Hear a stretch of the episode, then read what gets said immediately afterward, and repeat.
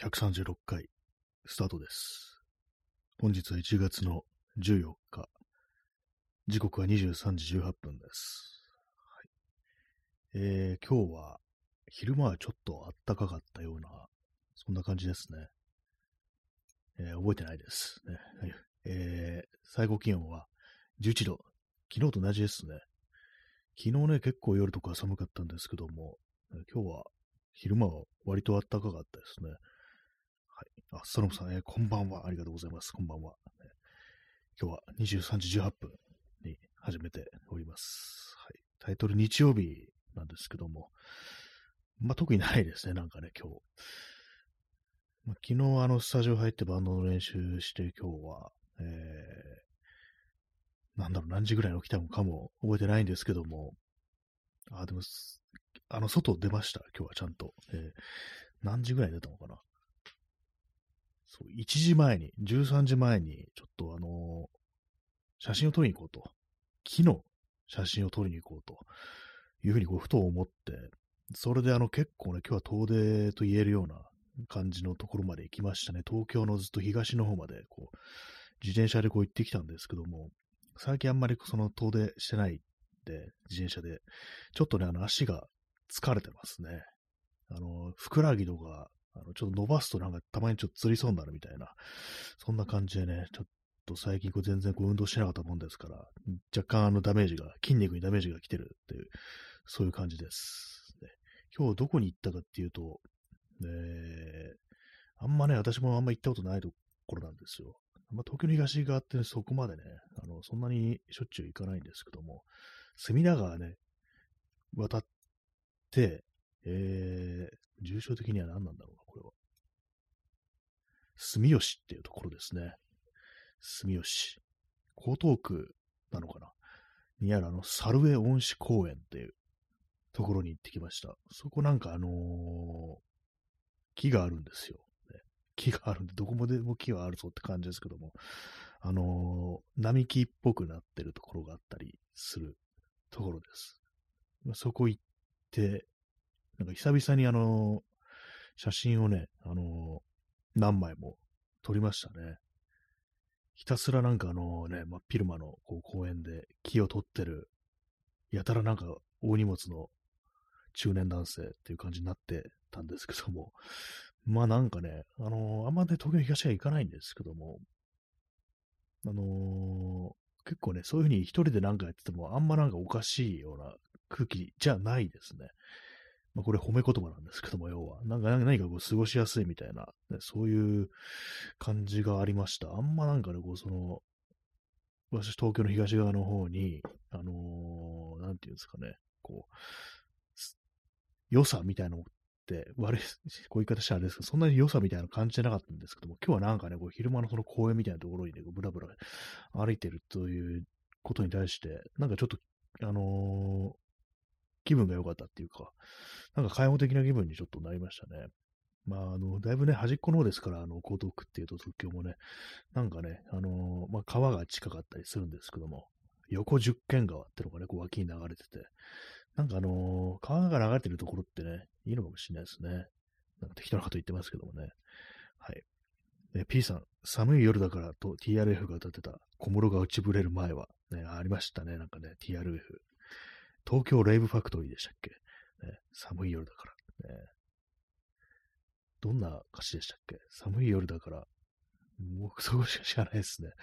まあ、あの、聞けば思い出すんでしょうけども、ね。小室が落ちぶれる前は、そうですね、小室哲也ってなんか今なんかこう変な、変な感じですよね。なんかね、変な感じというか、ちょっとなんかたまになんかニュースになるみたいな感じになりましたけども、あんまその曲が出てどうのこうのっていう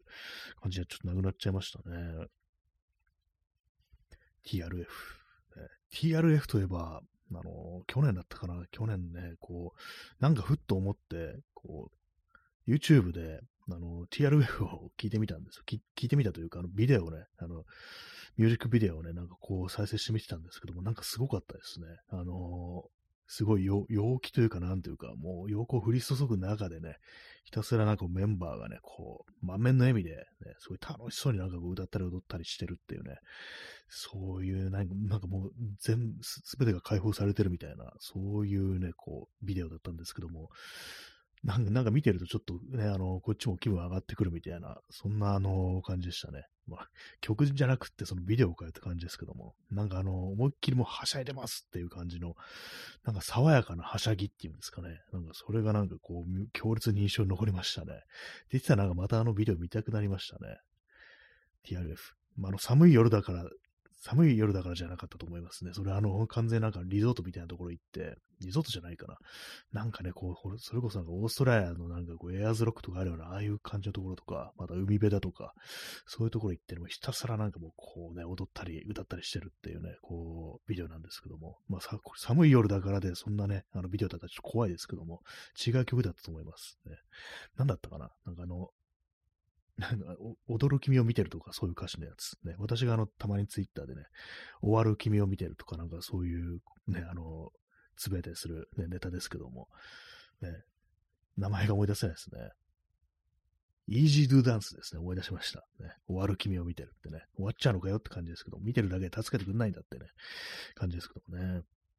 まあ、感じですけどもねってね、私が言っただけですけども、それはね。はい。あ、チャンツさん、こんばんは、ね。こんばんは。ありがとうございます。ね、今日も23時台にこう始めてるという感じでございます。はい。ね、今日はちょっとね、あの、遠出してきて、江東区のね、あの、公園の方までこう行ってきたという、そんな感じでございます。ね、東側もなんか悪くないような気がしてきました。ね、なんか東京のね、なんか中心の方っているとなんかね、こう暗くなってくるっていうか、なんかあんまなんか人が自然なままでいられないっていうね、なんかそんな感じあるんですよね。なんか何かこう居心地悪いみたいな感じるんですけども、今日ね、こういったその住吉ってあたり、まあ、の、錦糸町の南の方ですね、これね、江東江東区なのかな？江東区か。江東区と杉並、杉杉並じゃないや、江東区と墨田区のね、なんかこう、多分、教会みたいなところがあるのかな。まあそういう感じなんですけども。悪くないなってね、思いましたね。悪くないなって言うとちょっとなんかね、偉そうな感じですけども、ね、いろんなね、こう人がいるか、いるなと思ったんですけど、別にそうでもないですね。そんな、それは都心のとそんな変わんないです。あの、中心の音ね。まあなんか私は思い込みかもしれないですけども、ね、あの、そういう公園に行って写真を撮るということをしてきただけです。それでまあ、ね、こう、明かり出たんで、まあ、明るいうちに今日はね、すべてのことをね、こう、やりましたね。あ、ダーマさん、えー、猫がいそう。ああ、なんか確かになんかいそうですよね。と思って今思い出してみたんですけども、猫一匹もいませんでしたね。なんか、歩いててもね、なんかこう、移動中も、そうですね、街中とか見ても猫いませんでしたね。意外ですね。なんだろう、江東区は猫がいないでしょうか。ちょっとわかんないですけども。あんまなんか、あれですかね、こう、飲食店とかそういうのがこうない感じのところだったんで、まあ、まあ、公園の近く、公園ってなんかあんま餌とかくれる人いないのかもしれないですね。ね、だから逆になんかほんとこうね、ゴミゴミしてるところの方が猫っていうのはこうね、過ごしやすかったりだとか、まあ、の、構ってくれる人がいるとか、餌くれる人がいるとか、そういう感じなのかもしれないですね。はい、えー、P さん、東京の中央部、緑色になってしまって 一族もいますしね。そうですね、なんかこう地図見るとね、パッとわかるんですよ。この千代田区のね、真ん中のところがね、もうなんかパッとね、Google マップ見ても緑色になってますからね、これね。まあ、緑色なのは普通にあの草とか木が生えてるからだと思うんですけども、ね、なんかこれね、ぶっ潰してなんか他の何かに使えばいいのになっていうことをね、いつも思うんですけども、ね、これをなんかね、直進できればね、ほんとなんかあの、楽だと思うんですよ。あの、ショートカットになるんでね、なんでこう真ん中通れないんだよって思います、本当ね。この新宿通りから東京駅までぶち抜けよ、これってね、いつも思うんですけども、ね、それができないんですよね。あの、東京駅の前とかなんかずっと長いね、あの道路があって、でそれがあの、あれですからね。あれですからねって、あの、見晴らしがいい、見通しがいいから、ずっとね、ズドンとなんかこう道が通ってて、遮るものがあんまないってことで、それはそこでなんかウェディングのね、こう結婚記念写真撮ってる人、いますよね。いますよねってもしょっちゅういて、これなんかもう被んないように撮るの大変だろうみたいなね、感じのこと思ったりするんですけども、もうね、今、もう結構ね、あの東京駅からその皇居までのね、長い、そのズドンと取った道、ね、結構長いですけども、そこも思い切って、新宿通りとね、こう繋げて、すいません、これちょっとね、あの、ローカルな話っていうか、あの、東京の地図を見ながらないとよくわからない話だと思うんですけども、新宿通りっていうのがあるんですよ。まあ、新宿のね、こういう、駅前をね、撮ってるまっすぐね、あの、西から東に通ってる通りなんですけども、もうそれも一層ね、東京駅にね、もうつなげて、も皇居貫通させろっていうね、もう、そんな風にしたらね、もっといいんじゃないのっていうね、こと思いますからね。はい。新宿通り、ね。新宿通り、なんかあれですよ、本当道路のね、端っこはあのガタガタすぎっていうね、自転車で通ってると思うんですけども、パンクしそうだなって本当いつも思います。あそこなんかね、あのガリガリなんですよ、地面が。ね。まあ、あの、平たくしてくれよという話でございました。そうですね、その後、日比谷公園にね、寄りました。日比谷公園ね、あのー、なんていうのかな、そこ、庭園というか、あの、花壇があるんですよ。なんか第一花壇、第二花壇とか行って、で、そこになんかいろんなね、こう、植物がこう植えられてるんで、ちょっとそれを見てきました。ね。あんまね、前がなんかあるってのしてたんですけどあんまこうじっくり見たことがなかったんで、今日まあ見てみるか、という感じでこう行ってきましたけれども、第一の方はね、やってたんですけども、第二花壇、こっちがなんかあのー、なんかあの、回収中みたいな感じで、もう根こそぎなんかあのー、なくなってて、あのー、バリケード。バリケードっていうのかな。なんかその、囲われてて、全然ね、なんか、こう、入れなかったんですけども、あっちの方は、第一の方はね、あの、ありましたね。結構あれですね、あの辺ってなんか写真撮りに来てる人がいるんですね。割になんかいろんな人がこう見ててね。なんかあのー、植物の写真撮ってる人って、なんかイメージ的になんかおじいさんっていうね、なんかそんな感じするんですけど、意外になんかそうでもなく、割となんかね、こう若い人とか、ね、こう、まあ、新しく買ったカメラ試してみたいみたいな、そういう気持ちで、あ花壇とか、まあ、花とかね、こう草、木、ね、こう、撮ってるのかもしれないですけども、ね、なんか割とカップルみたいなのもベンチに座ってて、ね、あこういうとこ来る、公園に来る人たちまだいるんだなと思いましたね。日比谷公園。ね、日比谷公園っていうと何ですかね、こう、まあ、特にないですね。あの、日比谷公園の図書館はね、私たまにこう行ったりするときあります。なんかあの、展示とか、ね、ちょっと面白いのがあったりしたら。日比谷のね、野音。野音はね、あの私は行ったことないですね。あの、音楽、音楽っていうか、あの、ライブみたいなのたまにやってますよね。そこはね、そのライブでは行ったことないですね。はい。日比谷公園の話でした。ね、まあ、それだけなんですけども、ね、結構ね、なんだろう、何時ぐらい行ってたのかな。あの、1時前に出て、帰ってきたのが、まあ、6時ぐらいかな。7時前かな。まあ、そんぐらいだったんですけども。まあ、なんかね、結構疲れましたね。久々に。ね、まあ、そんな遠いかと言われたらね、遠くもないんですけども。まあ、なんかね、こう、結構疲れちゃいました。やっぱ運動不足ですね。まダーマさん、えー、コレクターズがやってました。あ、いいですね。コレクターズちょっとね、聞いてみたいですね。割とね、なんか、時折私コレクターズ聞いてますね。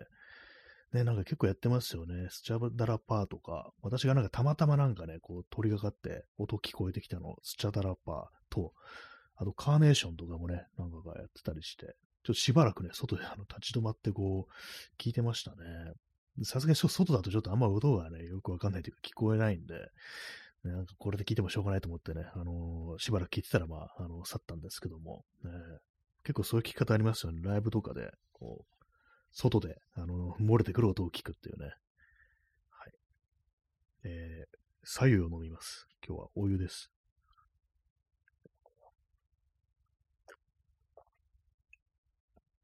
ちょっとあの、コーヒー飽きたんで、ね、ちょっとこの放送の前にちょうど飲み干してしまって、またコーヒーかと思ったんで、インスタントコーヒーかと思ったんで、今日はね、あの逆に、あの、逆でもないですけども、左右にしました。はい、まあ、大したことはしてないですね。ただ、あの、写真をね、また今日、久々になんかこう、ちゃんと撮ったな、みたいな気持ちになりましたね。写真、そう、カメラをね、こう新しいものに変えようか、どうしようか迷ってる。ね、またなんかその写真やる気になったら、カメラちゃんと使う気になったら、まあ買いかけてもいいかな、ぐらいのことを、まあ思ってたりするんですけど、今日はちょっとなんかあの、やっぱ、こう、ね、か、私の買い替えてもいいかなっていう気持ちになりましたね。まあ、この気持ちが続けばというね、ところなんですけども、ね、まあ、ただね、新しいのを買うとして何を買うかっていうね、まあ、この間言いましたけども、パナソニックかニコンかっていうことを私はもう考えてるんですけども、で結構ニコン、まあニコンだろうな、みたいなこと思ってたら、あの、この間ね、ヨドバシカメラとか行ってじっと見てたら、結構性能が違うんですよね。同じ価格帯で、性能的にも同じようなもんかなと。スペック的にはほとんど同じなんですよね。でよく見たら、あの、なんかあの、まあ、この間も話しましたけども、ね、動画、動画のね、あのー、フレームレートが違うって感じ、ニコンの方は、ね、あのー、4K で 60fps 出ない30なんですよ。パナソニックだと 4K でも 60fps、まあ、滑らかに動くっていうことですね。そういう感じで、うーんっていうね、まあ動画ね、撮んないんですけども、でもどうせだったらね、こう、背のいい方にしたいっていう、まあでも、撮るのは写真でしょっていう感じしますからね。あとまあ、そのメーカー違いで、そまあ、使いたいレンズがあるかどうかっていうね、まあそういうところですよね。まあレンズの場合は私なんかあの、基本あれなんですよね、あの、古い昔のレンズ、フィルムカメラの時代のレンズばっかりこう使うんで、それがなんか結構たくさんあるんですよ。だからね、なんかこう、あんまこう、今、現行のレンズって、そんな欲しいものがないっていうのがね、こう、あるんでね、なんかどうしようかなと思ってるところです。まあ、買わないというね、あの選択肢もありますけどもね。え P さん、え男がなぜだか嫌う、さよのこと、ね、か、か、か鍵括弧でね、男ってね、なんかそうですよ。さよのね、さよなんか飲みやがってってね、あんなもん、女の飲むもんだっていうね、なんか、ね、そういうのありますよね、さよね。ただのお湯なのにって思うんですけども、ね。何もなんかその、あれですかね、意味がないというか、ただのね、あったかい水じゃんみたいなこと思ってるかもしないですね。まあ何ですかね、これもなんか一種の、ちょっとスペックみたいのばっかり見るっていう男、ね、あの、まあ、左右っていうのは水ですから、要はね、何も入ってないってことで、あの、なんかいろんなところで、これ私もそうなんですけども、あの、物を選ぶとき、特に服とかね、なんかそういうものを選ぶとき、やたら頑丈なものを選ぶっていうね、それはなんかあの、ただ着るだけじゃなくって、こういう機能があって、でこんだけね、丈夫で頑丈に長持ちするんだっていう。だから、これはね、お金を出すに値するみたいな、そういう感じでね、なんかこう、強いもの、タフなものを選ぶっていう、まあそういう傾向にあるんですけども、私は。それもね、なんかあのー、水分取るのにもそういうのを求めてくると、左右なんか飲んでてしょうがないよみたいな、もしかしたら、そういうね、こう、ちょっと考えみたいなのが、こう、あんのかなって思いました。ね。どうせ飲むんだったら、なんかコーヒーとかカフェイン入ってるコーヒーだとか、ね、なんかこう、アルコール入ってるね、酒だとかそっちの方がいいじゃん、みたいな。それがなんかいくつくと、変な方向に行くと、あの、左右のことをね、なんか意味嫌うみたいな、そんなことになるのかと思うんですけども、まあ、ただ私今、こう、左右飲んでますからね。はい。P さん、え、清原左右5リットル男のみ、水毒で緊急搬送って、これ、5リットルね、5リ清原ね、この清原ネタたまに出るんですけども、あれです、あのー、YouTube で、あの、清原がね、あの、YouTube チャンネルやってるんですけども、そこであの、清原ステーキ3キロ男食いっていうね、なんかそういう動画があって、ね、3キロはいいんですけども、塩かけすぎててすごいあのインパクトあったんですよ。あのね。まあ、あの3キロ、ね、元スポーツ選手ならね、3キロぐらい食うのかなと思うんですけども、それ、それよりもなんかすごい塩かけてるから、大食いよりもそっちの方が気になっちゃうっていうね、なんかそういう不思議な動画があったんですけども、それが元ネタですね。ね清原左右5リットル男飲みってね、5リットル飲んだらどうなんですか？水中毒ってありますからね、実際にね。なんかアメリカとかでこう、水の、ね、こう、水の大飲み大飲みっていうのかなたくさん飲むことを原因って言いますよね。クジラが飲むって書いてね。まあ、あれお酒の話かもしれないですけども。ね、まあそんな感じでこうね、あの、とにかく水をたくさん飲む、早くたくさん飲むって、そういうね、こう、競技なのかわかんないですけども、それでな、死んじゃった人いましたからね、水飲みすぎてね。なんでこう、ね、水飲んで死んじゃうのっていうね、不思議な感じですけども、あれですよね、こう、水を、まあ、入れ、自分の体に入れるのはいいんですけども、排出がこう間に合わないと、あの、電解質のバランスが崩れるみたいな感じで、それでなんか中毒みたいになって、まあ、それなくなるっていうことらしいですね。5リットルで、こう、そうなるかどうかわかんないですけども、ね、まあ、ちょっとやってみるのもいいかもしれないですね。このね、このラジオトークでね、新谷、ね、水5リットル男飲みっていうね、死ぬかどうかちょっと試してみるみたいなね、死んだらどうすんだって感じですけども、5リットル。まあ普通にでもなんかもう嫌になってね、飲めないかもしれないですね、そうなるとね。嫌になるというか、もう体が受け付けなくなるかもしれないですね。えー、ダーマさん、清原薬は良くないよという意味で、ノーライフノードラッグと言ってた。ちょっとね、これなんかすごいですね、それね。狙ってんじゃないのって気がしますけどね。ノーライフノードラッグってね、まあ、元はあれですよね、ノーミュージックノーライフっていうね、音楽がなければ人生ね、こう色あせちゃうよと、そういう意味のね、言葉ですよね。音楽がない人生なんてっていうね、ノーミュージックノーライフ。それがノードラックでノーライフってなったら、ね、薬抜きの人生なんてってことになっちゃいますからね、全く違う意味の、正反対の意味でね、薬は良くないよと。ね、no drug in the life というね、まあそういうふうに言い換えてもらいたいですけども、結構この no life、ね、あの、 no なんとか no life ってやつって割となんかでも間違ってる人いたりしますよね。ちょっと笑っちゃうんですけども、他にもなんかこういろいろあったと思いますね。なんか違う意味だからっていうね、まあ、ちょっとわかりづらいかもしれないですね。なんか結構その、否定形ってなんかね、あの、日本語となんか英語で結構逆になるようなところとかあったりしますからね、割となんかこんがらがるみたいな、ね、ことはちょっとはわかるような気がしますけども、そこ、ドラッグでそれ言われちゃうと結構致命的だなって思うんですけども、まあなんかでもこういうふうにね、こう、ね、ここで言っても清原さんにはご届きませんけれども、ね、まあ、気を届かない方がいいんですけどもね、この間なんかたまたまなんか清原、ね、の動画なんか見てて、それなんかあの、ちょっと3キロね、ステーキ3キロ男上ふっと思い出したんですけども、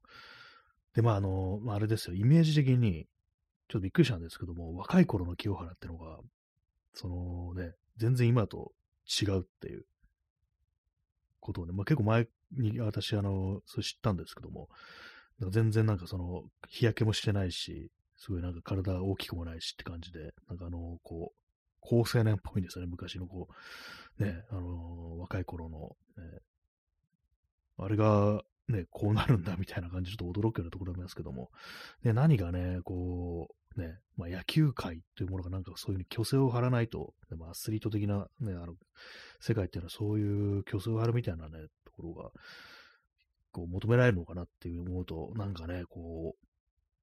ね、薬ってなるとね、本人がなんか勝手にそんなところに行ったみたいな感じありますけども、やっぱなんかそういう追い込むような何か力みたいな、圧力みたいなものがあるのかなってちょっと思っちゃったりしますね。えー、左右飲みます。左右男飲みします。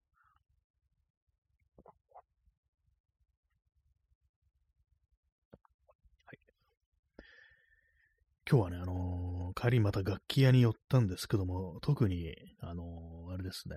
収穫はありませんでした。収穫がないっていうのは、あの、買ったとか買わないじゃなくて、あの、良さそうなものはあんまなかったですね。最近ね、なんかそのバンドとかやってるから、あの、なんか、どうしよう、ギター欲しくなってきたな、みたいな、そういう気持ちがこう、あるんですけども、ねまあなんかこう、いろいろ見てると、まああれですね、こう、まあ音がいい、好みだとかいう以外に見た目ってのがね、結構その、大きいと思うんですよ。ギターみたいなね、ものが。まあギター以外にも何でもそう、自分の持ち物ってのはそうですけども、結構ね、あのそう見た目も、かも含めて、完全に気に入ったものってなると、やっぱこう、あんまないですね。こう、これいいけどちょっと高すぎるみたいな感じだとか、あとまあ音がそんな、見た目は好きだけど音が好みじゃないみたいなのが結構こう、あったりして、その辺がね、すべてがね、バシッと揃ってるものっていうのはやっぱこう、あんまない感じですね。まあ、それがまあ幸いなのかもしれないですけども、ね、その、そういうの見つけちゃったらあの買わなきゃいけなくなるっていうね、感じですからね。まあ今使ってるね、こう、ギター、まあ、見た目が、こう、私は好きっていう感じで、ただ扱いにくいっていうのはちょっとあるんですよね。音もね、なんかその大きい音出してみると結構いいんですよ。ね、私も好きな音ですね。結構世間、世間的っていうかなんかこう、あんまりギタリストのの中からは、なんかあの、変な、変な音というか、結構有名なね、あのギタリストで、マーク・リボーっていう人いるんですけども、これあの、トム・ウェイツのね、あの、ダウンタウントレインとかで、あの、ギター弾いてる人です。そのマーク・リボーがね、その私と同じこの、フェンダーのこれジャガーっていうギターを使ってるんですけども、愛用してるんですけども、あのー、汚い音が出るっていう風に言ってて、えらいこと言うなって思ったんですけど、まあその、汚いのがいいんだよなっていうね、そういうことだと思うんですよね。まあその、このジャガーでしか出ない音があるっていう、そういうことが言いたいと思うんですけども、まあそんな感じのことを言われるような、ちょっと変な、ね、こう、あんま王道じゃない感じの、あれなんでね、まあ、扱いにくくはあるんですけども。まあ、目下ね、問題なのはあれなんですよね。こチューニングが狂いやすいっていう。それが一番ですね。やっぱりね、こう、新しいの買おうかなっていう気持ちになったのは、それがやっぱ大きいですね。安定してないんだよなっていうね。